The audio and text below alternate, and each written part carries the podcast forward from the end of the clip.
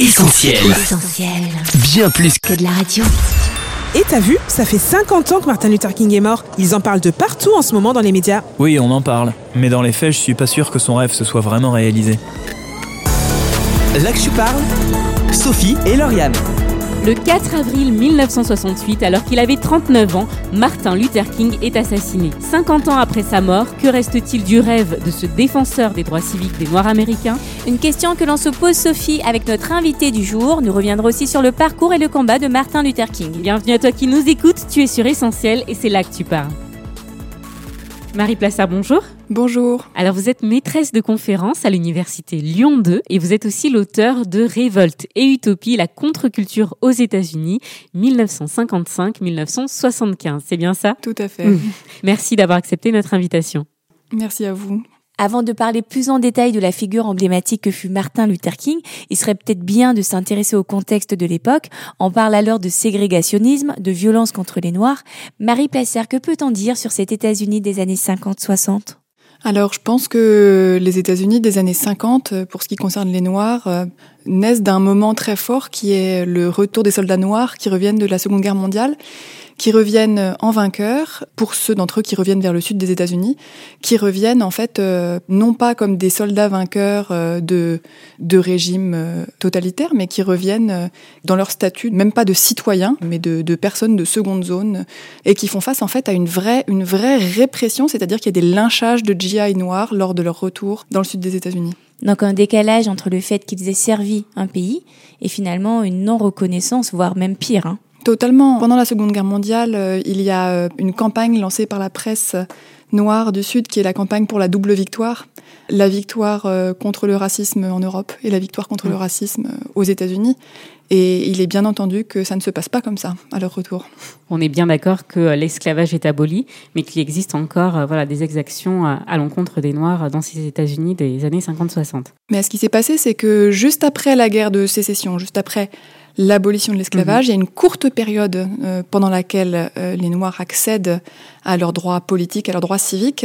Mais cette période est de courte durée et dès la fin des années 1870, il y a un retour euh, de bâton très fort et une mise au pas en fait des citoyens africains-américains pour qu'ils retrouvent un statut en réalité, en réalité proche de l'esclavage. Et cette période dure jusque- jusqu'aux années 1950 en fait. Alors un événement marquant et peut-être déclencheur pour Martin Luther King, ce fut l'arrestation de Rosa Parks. Qu'en est-il? Pourquoi et comment ce fait en particulier provoqua-t-il un si grand mouvement de contestation? C'est intéressant comme cette arrestation de Rosa Parks, elle est, elle est à la fois très connue et très méconnue, parce que Rosa Parks, euh, ce n'est pas un point de départ, j'ai envie de dire, c'est presque un point d'arrivée. Rosa Parks, c'est une militante, c'est Mhm. quelqu'un qui ne se trouve pas là par hasard ce jour-là, du tout. C'est quelqu'un qui travaille collectivement au sein d'une association qui s'appelle euh, l'Association nationale pour l'avancement des personnes de couleur, qui en est la secrétaire locale, en fait et qui a de longue date et collectivement réfléchi à la situation absolument inique des bus à Montgomery. Et en fait, le jour où elle refuse de céder sa place, c'est quelque chose d'absolument concerté et de réfléchi. Elle sait très bien ce qui va se passer. Et Martin Luther King vient effectivement d'arriver, vient d'être nommé pasteur à Montgomery. Et lorsqu'il arrive euh, à Montgomery, Rosa Parks est quelqu'un qu'il connaît puisqu'il est lui-même, il adhère lui-même euh, à la section locale de cette association. Et Rosa Parks, pour lui, euh, c'est donc une personne connue avant, avant que ce soit la personne arrêtée par laquelle le scandale arrive. Donc le caractère volontaire euh, de cet épisode, c'est vrai qu'il est un peu méconnu, Mm. comme vous le disiez, et, et ça, on va pas dire que ça casse le mythe, mais en Mm. tout cas, on comprend un petit peu mieux euh, son implication. Alors, on a réalisé un micro-trottoir et on a voulu savoir ce que le nom de Martin Luther King inspirait. Je vous propose d'écouter les réponses recueillies. C'est quelqu'un de révolutionnaire qui voyait loin. C'est quelqu'un qui a combattu pour les droits des Noirs. Bah moi, ça m'inspire les, les droits de l'homme, surtout en Amérique, vu qu'il a beaucoup lutté contre ça et qu'en plus de ça, il est décédé parce qu'il a lutté euh, pour ça. Donc c'est un- une personne très emblématique, je trouve. Ben, plein de choses positives, euh, quelqu'un qui s'est levé pour défendre ses droits, euh, qui l'a fait pacifiquement et euh, un modèle pour plein de gens, je pense. Alors, on a entendu un modèle, un révolutionnaire, Marie Placer. Une réaction peut-être? Euh, je trouve ça toujours euh, fascinant qu'on parle de Martin Luther King aujourd'hui comme d'un modèle alors qu'il a été absolument farouchement détesté de son temps. Détesté euh, par les personnes qui n'étaient pas du tout favorables à ce que le, le statu quo racial change, mais également vertement critiqué au sein même de la population noire, peut-être parce qu'il était considéré soit comme pas assez militant ou, ou parce que ses méthodes étaient jugées pas efficace. En tout cas, c'est quelqu'un qui n'a pas laissé indifférent et c'est certainement pas quelqu'un qui était un modèle consensuel euh, à son époque. Et alors, s'il fallait cerner un peu le personnage dans les grandes lignes, dites-nous qui était Martin Luther King? Martin Luther King, alors si on essaie de se défaire un petit peu euh, de la mythologie qui l'entoure, mhm. pour moi Martin Luther King, c'est une personne au sein d'une communauté de pensée loin de vouloir enlever les mérites de la mhm. personne. Hein. Pour moi, c'est quelqu'un d'emblématique euh, de, tout un héritage intellectuel. Mhm. Euh, il ne faut pas oublier que son père est pasteur, que son père est militant contre la ségrégation, que son père fait également partie de cette association, euh, l'association nationale pour l'avancement des personnes de couleur. Martin Luther King, on parle souvent de la non-violence de Martin Luther King comme s'il avait un peu inventé cette posture, ou du moins comme s'il était le seul et le premier à avoir popularisé cette approche à la Gandhi. En réalité, depuis les années 1920, il y a un vrai intérêt des intellectuels noirs aux États-Unis pour la pensée de Gandhi. Il y a des échanges épistolaires, il y a des, intellectuels noirs qui vont en Inde, en fait, essayer de comprendre comment on pourrait adapter cette manière de, procéder aux États-Unis. Et Luther King, en fait, il hérite de ça, il hérite de, cet héritage des intellectuels noirs. Euh, antiségrégationnistes aux États-Unis. Il hérite également de, la notion d'évangile social, euh, de cette interprétation en fait euh, du christianisme euh, qui serait une interprétation centrée sur l'opposition aux inégalités. Et ça, c'est pareil, c'est pas quelque chose qui est propre à Martin Luther mhm. King, c'est propre à toute une mouvance de la gauche radicale aux États-Unis, noire et blanche en fait, qui donc traverse, traverse ces décennies-là, des années 1920 aux années 1960. Et au niveau de ses principales revendications, quelles étaient-elles? Alors Martin Luther King commence sa carrière politique, j'ai envie de dire, avec la campagne de boycott des bus à Montgomery en 1955. Et ses premières grandes campagnes vont être des campagnes, en fait, euh, pour l'accès à ce qu'on appelle les droits civiques, donc pour l'accès, pour l'égalité des droits. Et très longtemps, parce qu'il est concentré sur ces questions-là et parce qu'en fait, il, euh, il essaie de faire pression sur le gouvernement fédéral pour que des lois qui seront effectivement votées en 1964 et 1965, parce qu'il fait pression pour euh, l'accession aux droits civiques et notamment par la législation. Il met assez longtemps de côté la dimension de l'évangile social, justement, et euh, son horreur des inégalités sociales et de l'injustice sociale. Et c'est seulement après 1964-1965, justement une fois que ces lois sont passées, qu'il va pouvoir parler de plus en plus de ces questions. Notamment après les campagnes dans le sud des États-Unis, il va aller à Chicago, où là, en fait, en 1966 à Chicago, il essaie de lutter contre la discrimination au logement et contre euh, la pauvreté structurelle euh, dans laquelle sont enfermés les Noirs aux États-Unis. Donc son discours, on dit souvent qu'il s'est radicalisé. Euh, je pense que c'est pas le cas en fait. Euh, simplement, pour des raisons d'opportunité, il a parlé des questions de pauvreté et d'injustice sociale un peu plus tard euh, dans sa carrière, pour parler enfin, à partir de 1967, euh, pour se positionner contre la guerre du Vietnam, où là, sa pensée prend une dimension anti-impérialiste et une dimension critique du colonialisme qu'il n'avait pas mentionné jusqu'à présent pour ne pas perdre la direction principale de son combat. Alors, vous avez parlé du caractère pacifique de son combat. Euh, ce fut l'une de ses caractéristiques hein, qu'on a tendance à retenir. Est-ce qu'avec le recul que l'histoire nous offre aujourd'hui, cela fut finalement une force ou une faiblesse? Alors c'est difficile à dire. Euh, il y a une chose qu'il faut surtout pas oublier, c'est le contexte dans lequel évolue Martin Luther King dans le sud des États-Unis. On est dans une société extrêmement violente contre les Noirs, dans une société dans laquelle les assassinats politiques contre les Noirs sont multiples. Euh, j'ai évoqué tout à l'heure euh, le lynchage de, mhm. GI d'Africains américains au lendemain de la Seconde Guerre mondiale. Euh, il y a un lynchage par semaine dans le Sud au, lendemain de la Seconde Guerre mondiale, quand il y a ce retour de bâton, cette, cette remise au pas des, des GI. Donc il ne faut pas oublier que c'est une société extrêmement violente contre les Noirs. Et je pense que c'est difficile rétrospectivement de se poser la question de ce qu'aurait été euh, un mouvement violent. Et je pense que c'est difficile de faire euh, un procès à Martin Luther King euh, de d'avoir voulu éviter la violence parce qu'on mesure mal en fait le peu de marge de manœuvre qu'avaient les Africains américains dans le sud des États-Unis à l'époque. Alors vous avez parlé de Gandhi tout à l'heure, nous avons reçu une question d'un auditeur, je vous propose de l'écouter. Moi, la question que je me pose, euh, effectivement, c'est est-ce véritablement Gandhi sa source d'inspiration en matière de communication non violente? Oui, c'est certain. Euh, Martin Luther King est totalement frappé euh, par sa découverte de Gandhi. En fait, ce qui est frappant pour lui, c'est que la tradition non chrétienne dans laquelle évolue Gandhi rencontre la tradition chrétienne dans laquelle lui, en fait, il a grandi intellectuellement et il constate que il y a une vraie coïncidence dans cette idée que en fait, euh, aimer son ennemi est probablement une, une bonne méthode euh, pour arriver à ses fins et pour lutter contre l'oppression. Alors, un autre auditeur nous a laissé euh, un message sur notre numéro WhatsApp. Je le rappelle pour nos auditeurs qui nous écoutent, c'est le 07 87 250 777. On écoute cet auditeur et on vous laisse répondre. Salut Essentiel. J'aurais aimé savoir si, de son vivant, Martin Luther King a pu voir des fruits de son combat et s'il y a eu des avancées en ce qui concerne le droit des Afro-Américains. Je vous remercie. Est-ce qu'il y a eu des avancées? Oui, il y a eu des avancées extrêmement euh, importantes. La première de ces avancées, c'est que lorsque Martin Luther King contribue à la mobilisation de la population à Montgomery avec le boycott des bus, ça se solde par une victoire, c'est-à-dire que la compagnie de bus est obligée de céder et que la ségrégation à bord des bus n'est plus possible. Et en fait, c'est une victoire euh, énorme parce que ça montre, ça montre à la population noire et blanche que si la population noire se mobilise, alors il peut se passer des choses. Donc on n'est plus seulement dans l'idée qu'on attend que le gouvernement fédéral fasse des lois et qu'elles mhm. soient appliquées peut-être ou pas dans le Sud. Donc ça, c'est une avancée euh, gigantesque et très encourageante pour Martin Luther King.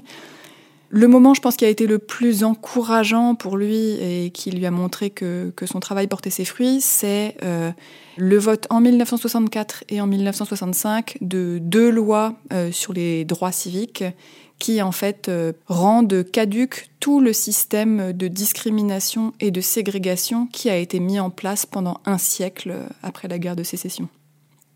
Martin Luther King n'avait pas que des amis, menaces, agressions, emprisonnement. Le 4 avril 1968, il est finalement assassiné. Une auditrice nous interroge à ce sujet. On écoute son message laissé sur WhatsApp.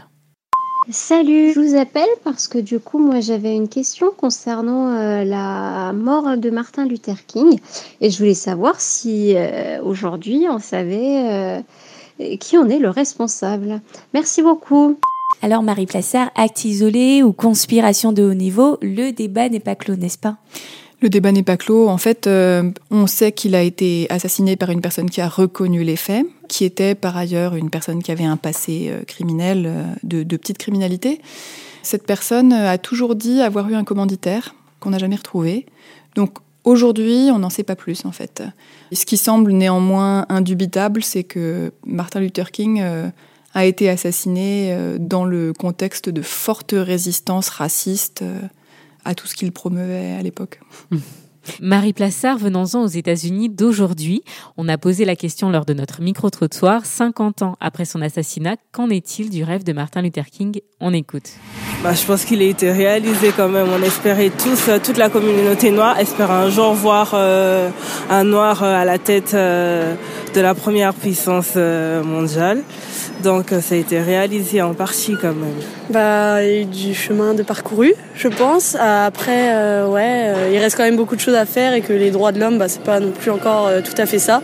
Surtout au niveau, ouais, ouais, je pense que c'est ça. Chez nous, ça a beaucoup évolué, mais voilà, du racisme, on en trouve encore beaucoup, donc c'est ça qui est un peu triste. Donc on espère qu'au fur et à mesure des années, ça se passera, quoi. Ça reste toujours d'actualité, dans, à la fois dans le combat pour la cause euh, des gens noirs et à la fois pour euh, l'ensemble de, des causes, euh, je pense, multiples qu'on a à défendre aujourd'hui pour la planète, pour plein de gens qui souffrent partout. Marie Plassard, une réaction? Oui, alors est-ce qu'il reste des choses à faire? Bien évidemment. Et d'ailleurs, les militants de la justice raciale aux États-Unis ne s'y trompent pas. On a on a beaucoup parlé récemment de Black Lives Matter. On connaît peut-être moins euh, la forte animosité que provoque Black Lives Matter aux États-Unis et notamment euh, on connaît peut-être moins la création de contre-organisations comme euh, Blue Lives Matter qui sont en fait des organisations qui disent mais non mais en fait c'est la vie des policiers qui est importante. Donc ça c'est une première facette j'ai envie de dire. Hein. Le, le, combat pour l'égalité raciale euh, continue à être considéré comme euh, source de controverse aux États-Unis. Si on s'en tient aux, indicateurs, euh, aux indicateurs classiques pour voir comment ça se passe pour les Noirs aux États-Unis, on constate encore aujourd'hui que le taux de mortalité infantile il est beaucoup plus important chez les Noirs que chez les Blancs. On constate également que le taux d'incarcération, il est gigantesque chez les Noirs, il est absolument disproportionné chez les Noirs par rapport à la population blanche. Le revenu médian, il reste, il reste pratiquement deux fois plus important chez les Blancs que chez les Noirs. Autant d'indicateurs qui montrent que euh, l'héritage de, l'inégalité raciale est encore très fort aux États-Unis.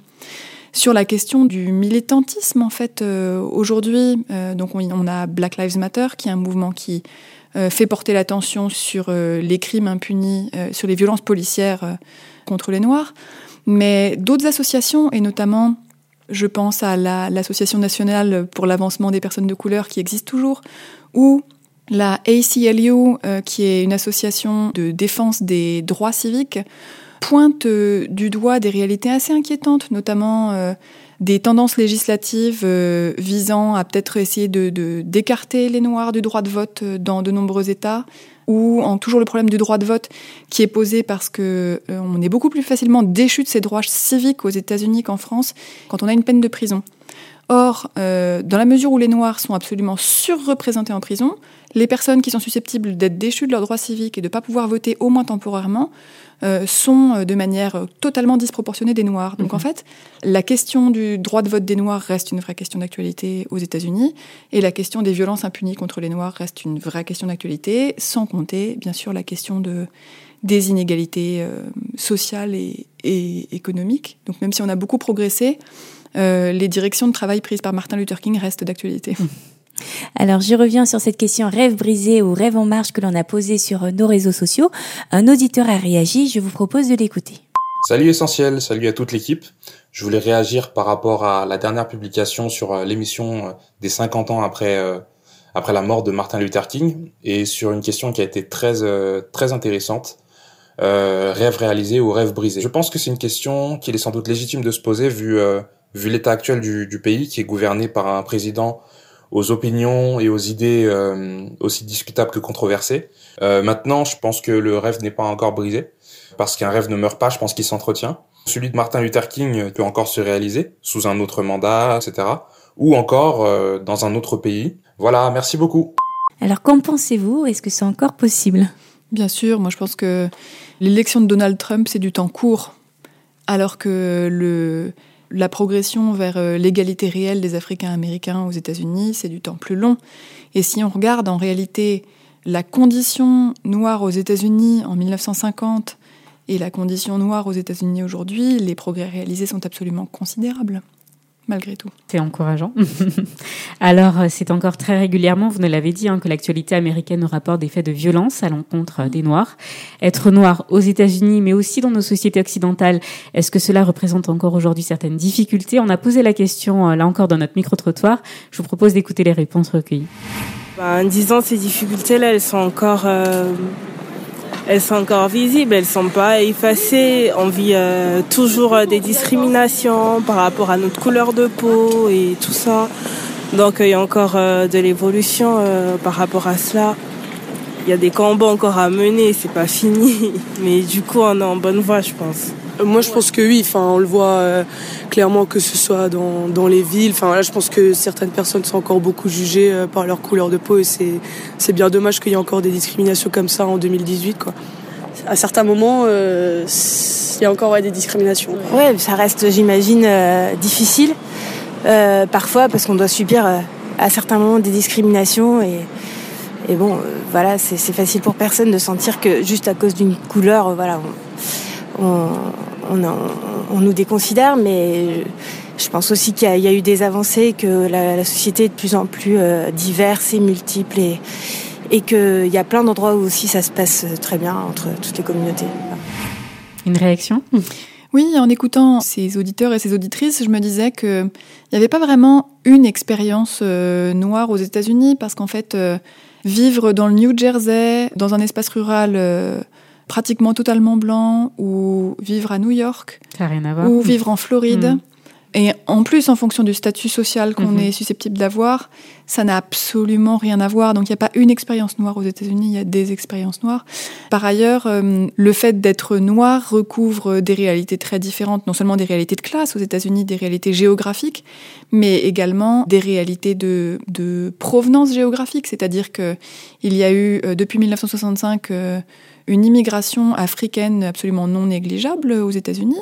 Si vous allez dans les grandes villes euh, états-uniennes, euh, si vous allez à Washington ou à New York, vous trouverez par exemple des grosses communautés éthiopiennes ou érythréennes, Mhm.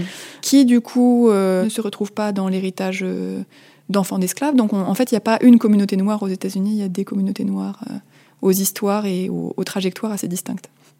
Alors l'élection de Barack Obama, premier président noir, a été un événement historique, n'est-ce pas? On l'a entendu d'ailleurs dans le micro-trottoir. L'élection de Donald Trump a, à sa manière, pratiquement fait autant parler de lui. Euh, Ce dernier se défend d'être raciste et a dit euh, vouloir, je cite, perpétuer le message de justice, d'égalité et de liberté de Martin Luther King. Alors Marie Plassard, est-ce qu'on peut l'espérer? Oh, il faut toujours l'espérer.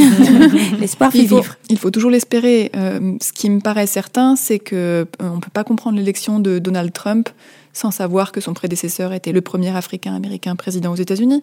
Et je pense que une partie de son élection est due au fait que euh, y avait besoin pour une partie de la population blanche d'un retour à la suprématie blanche, en réalité. Maintenant, ce que fera ou ce que ne fera pas Donald Trump, euh, je ne sais pas. Ce qui est certain, c'est qu'il y a une véritable attente de la part d'une partie de son électorat pour qu'on arrête enfin de parler de, des Noirs. Alors, dans l'actualité euh, américaine, ce 24 mars, Yolanda Renee King, 9 ans, petite fille de Martin Luther King, a prononcé euh, ces mots devant la foule réunie pour une marche contre les armes à Washington. Je la cite, Je fais un rêve dans lequel trop, c'est trop, et il ne devrait pas y avoir d'armes dans ce monde. Marie Plassard, est-ce que c'est un rêve plus compliqué à réaliser selon vous? Moi, je pense que c'est pas facile d'être la petite fille de Mm. Martin Luther King. Lourd héritage. Voilà, c'est Ah oui. Est-ce que c'est un rêve réalisable? Bah, Rien n'est irréalisable, hein, de toute façon. Je pense que pour les personnes qui ont connu la ségrégation, euh, c'était assez impensable euh, qu'on puisse mettre la ségrégation à bas si rapidement. Mm. Euh, c'est pas du tout euh, impossible. C'est des questions de, c'est des questions de volonté politique, mais c'est une question qui clive énormément la population euh, aux États-Unis, et je ne vois pas dans un avenir proche euh, d'hommes politiques qui décident de prendre des mesures aussi coûteuses politiquement euh, dans, ce, dans cette direction. Marie Plassard, nous arrivons à la fin de cette interview. Merci pour votre participation à cette émission et peut-être à bientôt pour un prochain dossier de l'Actu Parle. Merci. Merci à vous. Au revoir. Au revoir. L'Actu parle, Sophie et Lauriane. Il est temps pour nous de marquer une pause en musique, mais avant, tenez à remercier tous ceux qui nous ont aidés à réaliser plusieurs de nos projets. Un grand merci. Et certains attendent encore un soutien de ta part, diffusion, équipement ou encore la toiture. Et oui, on pense à tout, alors rendez-vous sur soutenir.essentielradio.com. On écoute tout de suite Something About You de Sarah Reeves et on se retrouve pour la suite et fin essentielle de ce dossier.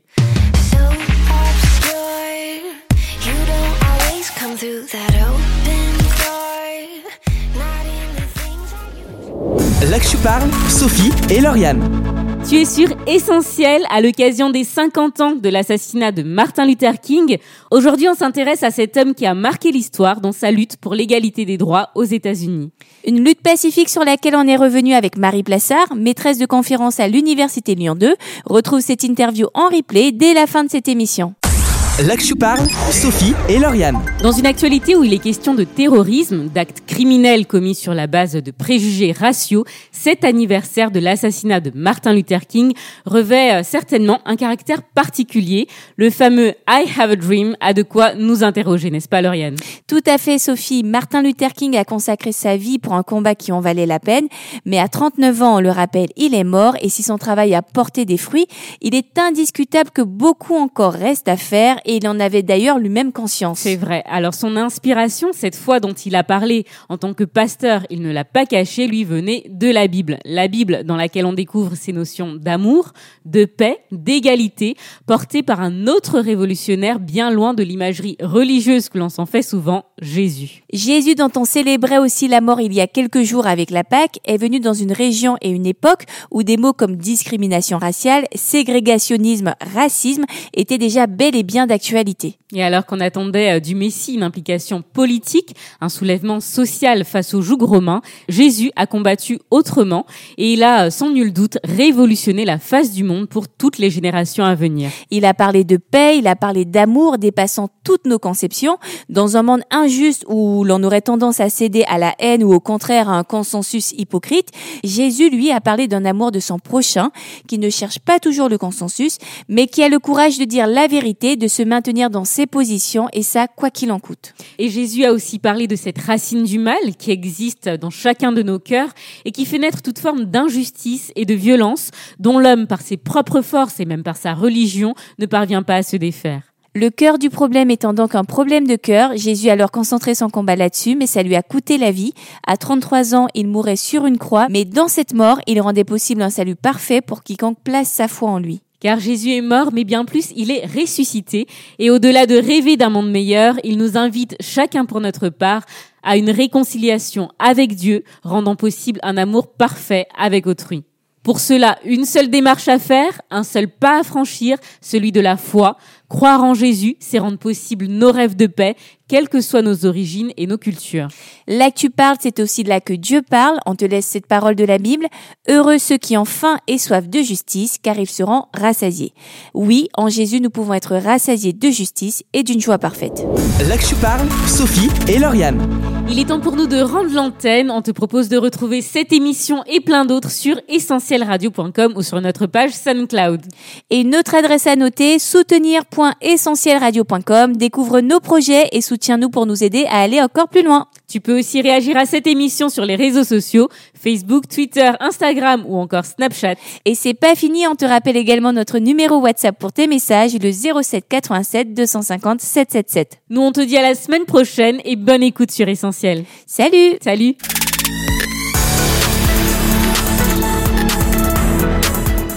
Salut là que tu parles. Un petit mot pour revenir sur l'univers carcéral, l'émission euh, qui traitait donc du sujet de la prison. C'est vrai qu'on se rend pas forcément compte de la vie de ces personnes qui sont bien souvent euh, oubliées et euh, qui souvent récidivent. C'est bon quand même de savoir qu'il y a des gens qui sont là à l'écoute et puis euh, et puis ça sensibilise aussi un peu plus. Merci encore à Essentiel Radio pour tous ces thèmes. Salut. Tu parles, Sophie et Lauriane. On retrouve, tous nos programmes sur essentielradio.com.